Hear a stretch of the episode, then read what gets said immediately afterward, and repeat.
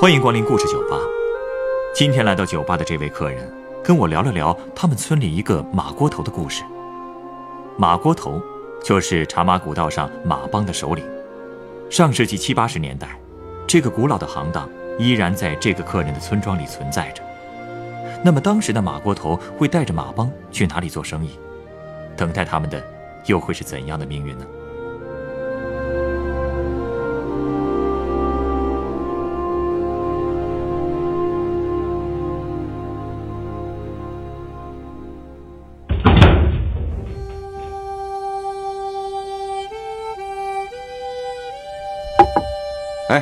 调酒师，你听说过马锅头吗？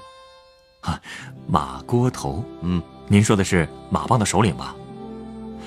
嗯，好像是因为马帮首领会在自己后面背着一口锅，负责整个马帮的生活，所以才会叫做马锅头。哟，知道的还挺多呀。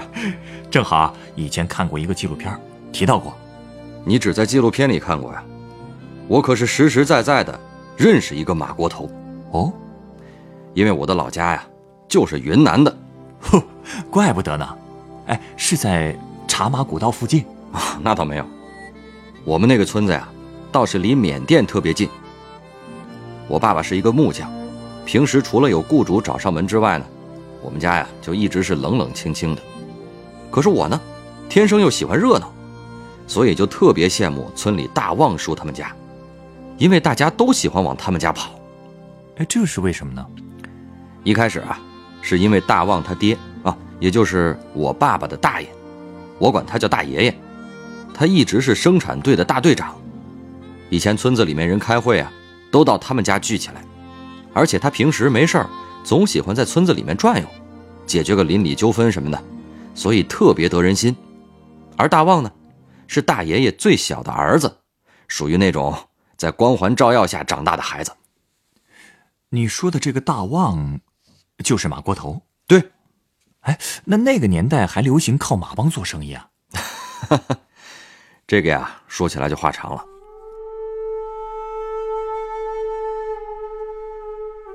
我们村不是离缅甸特别近吗？从村子往南走，大概七八十公里就是了。当时缅甸的局势还很乱，可是我们村子里呢，有很多人都指望着从那个国家赚钱呢。赚钱？嗯，怎么赚呀？缅甸的木材好啊。哦，所以很多人啊都会跑过去做木材生意。当时我那个大旺叔才二十多岁，也想过去闯一片天地。我大爷爷是怎么劝都不行啊，最后呢也只好同意了。做这种生意啊，还是得靠马来运输，但成立马帮得要钱呢。我大爷爷呀就拿出了家里的林权证、土地证，叫上村主任去做担保人，来到镇里的农村信用社借了三万八千块钱。你可别小看这三万八。在那个年代可不是个小数啊！我们村里啊，只有个别富裕的人被称作万元户。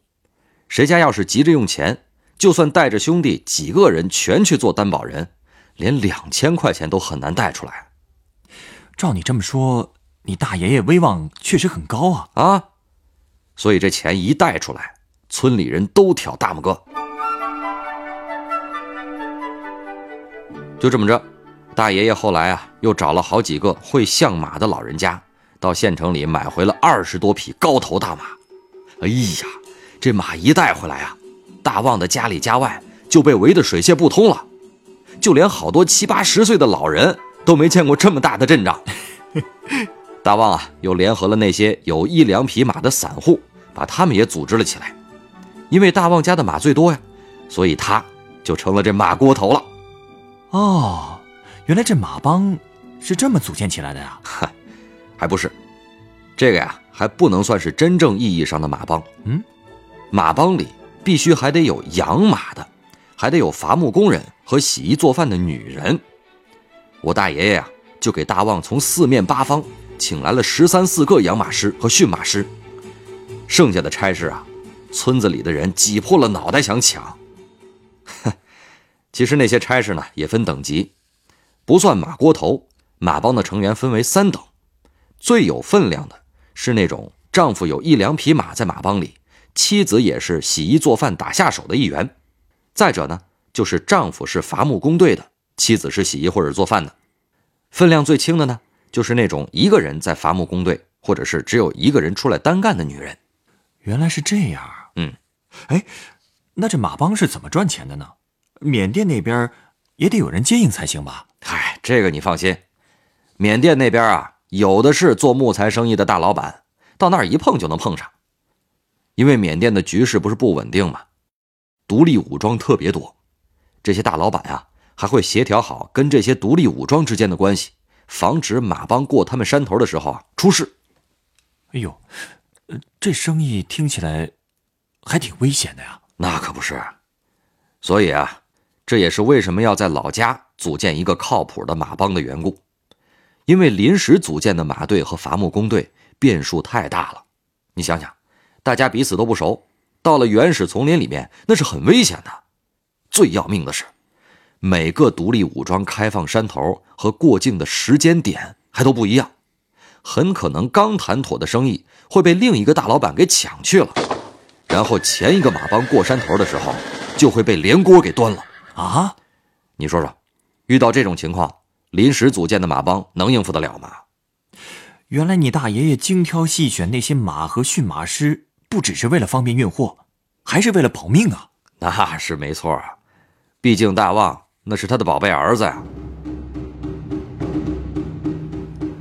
我记得他们第一次出发之前，大爷爷是杀鸡宰羊，还请来好多道士做法祈福。保佑大旺他们一路平安。哟，这送行的阵仗够大的呀！嗨，也能理解。大旺干的这个买卖啊，真是我们村子里的人几辈子都不敢想的事儿啊。我到现在还记得特别清楚。从村子里出发的那天，大旺作为马锅头，骑在一匹高头大马上。大旺的头发也专门用发胶定了型。然后我就听见一声口哨响。接着，整个马帮的人一个个全都翻身上马，就像大军出动一样出发了。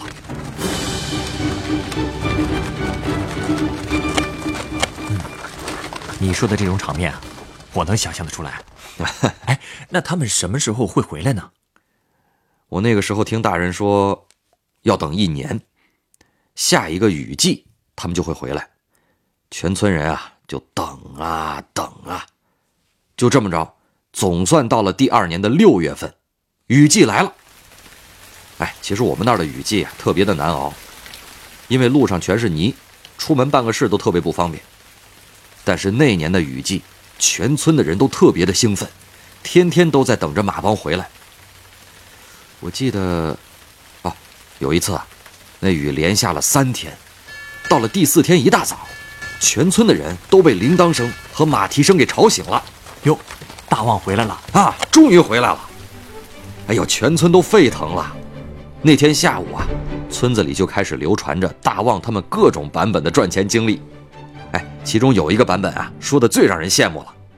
说是大旺他们刚到边境口岸，就有好几个老板围了上来，他们都愿意直接先甩给马帮的每位成员两千块钱，雇他们为自己伐木。跟你说哈，这种活还没干，就有人愿意出那么多钱的事儿。对于我们这儿的人来说呀，简直就是天方夜谭。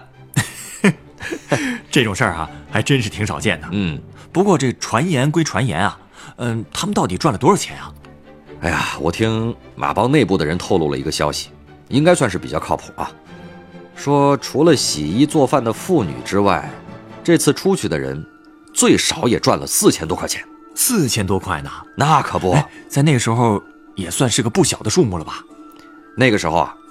我这么跟你说吧，那个时候啊，一家人一年的生活费也就一两千块钱哟，而且那些人啊，回来以后也是各种炫富，其中有两个人让我印象特别的深。其中一位啊，喜欢把挣回来的所有的钱全都塞在上衣的口袋里，你那口袋都被钱给撑破了，快！每次出门啊，村子里的人通过他的口袋就能看出他挣了不少。特别是啊，当他弯腰的时候，随便一瞅就会看见口袋里有好多百元大钞。哎，还有一个，他呀是喜欢用一个塑料袋把所有的钱给包起来，然后放在裤兜里，再用一股绳子呀将整包钱紧紧地扎起来，绳子的另一头呢系在裤腰带上。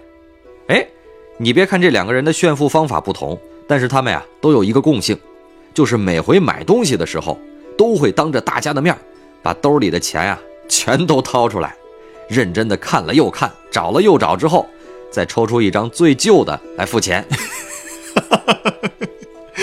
这两个人至于这样吗？哎呀，大家都是穷怕了嘛，好不容易能嘚瑟一回，那不还得可劲儿嘚瑟呀？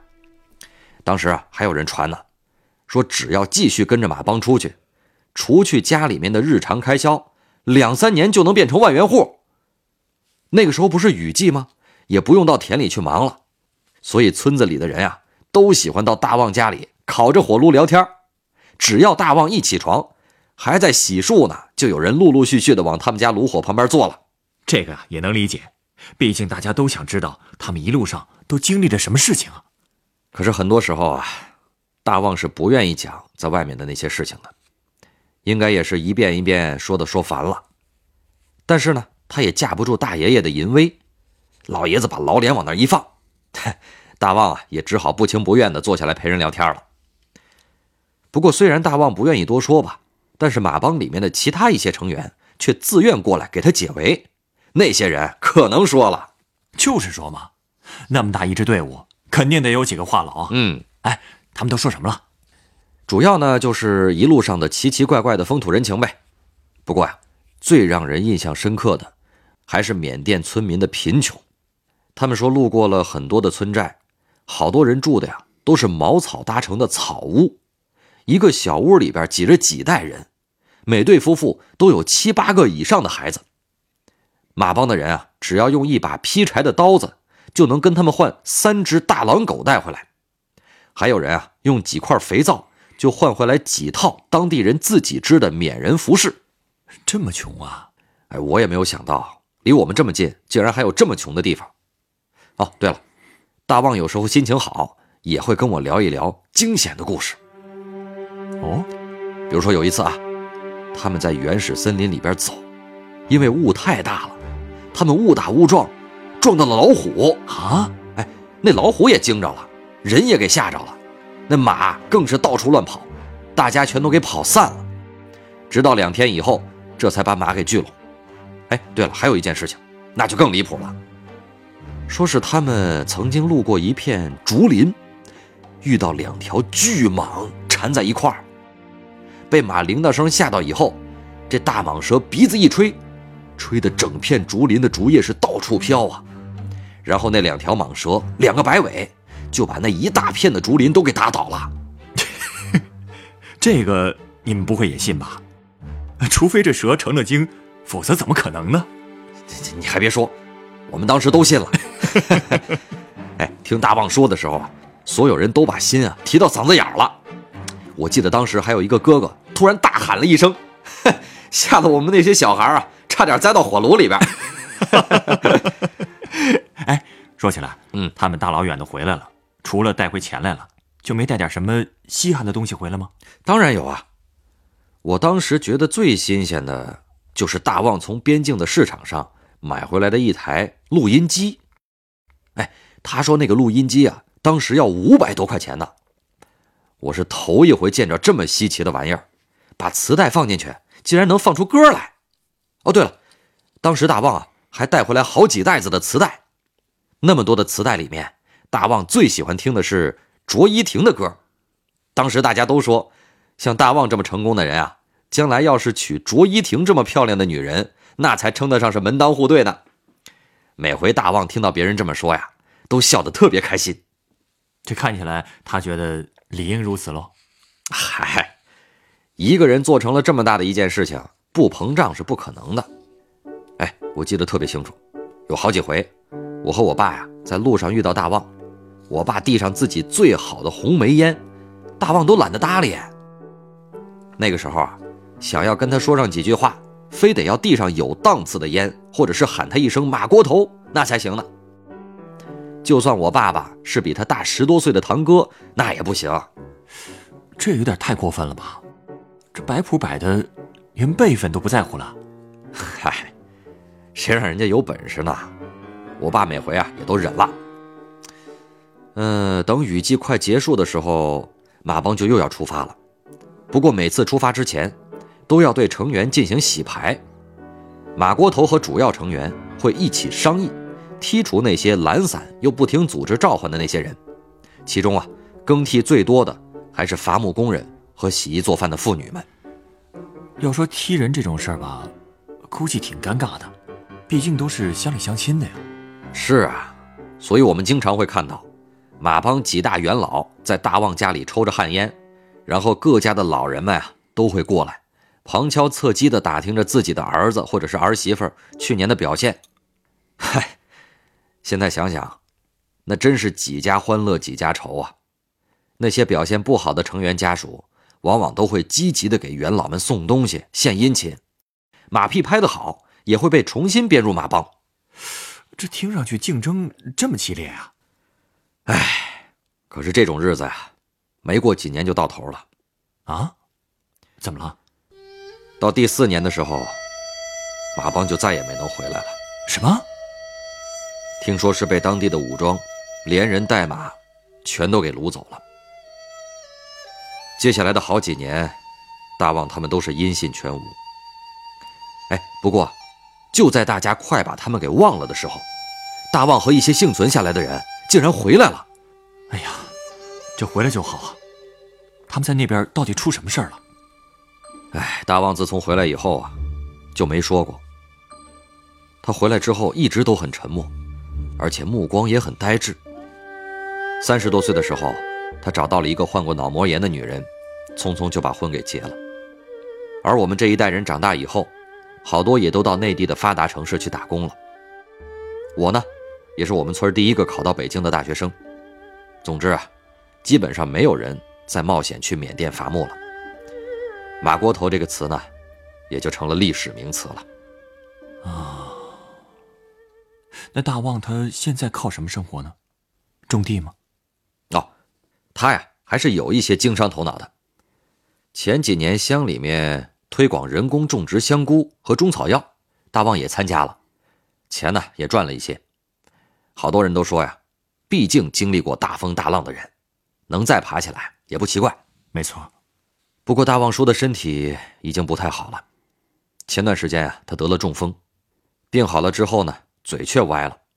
不过就算这样啊。在村子里面，无论他遇到谁，都会咧嘴笑，特别憨厚，跟年轻时候的盛气凌人的样子，简直是判若两人啊！而且他每次遇到我呀，都会停下来说几句话。他跟我说：“你将来呀，可能是村子里面最有出息的，可千万要记住了，年轻有为的时候一定不要忘本，不能像你叔叔我，年轻的时候稍微有点出息，就走起路来头望着天。”祖宗是谁都给忘了。每次他这么说呀，我都会点头答应。哎呀，这句话真是大实话呀！哎，我想到了一杯酒要送给你，你稍等啊。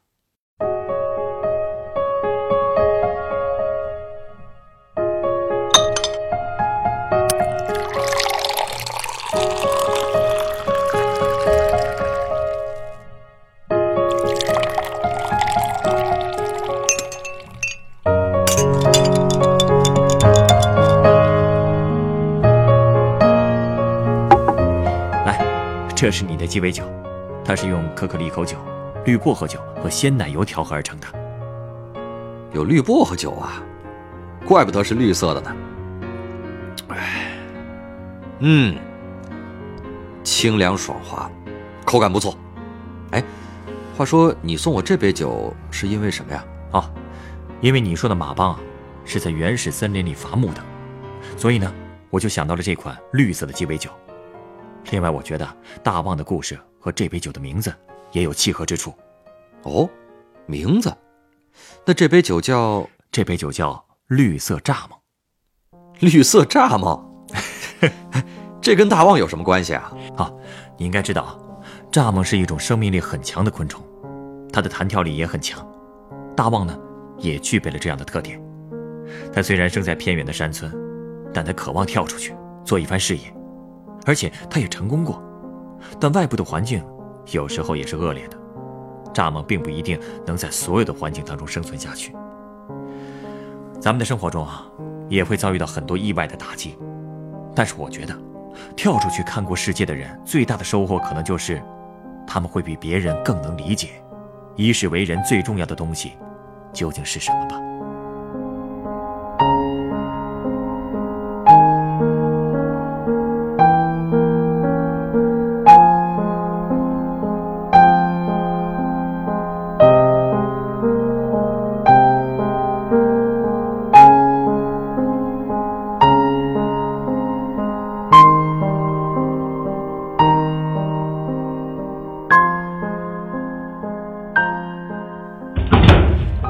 本故事选自凤凰网有故事的人独家签约作品《马锅头大旺》，作者蒲劲增，改编制作陈寒，演播宝木晨光。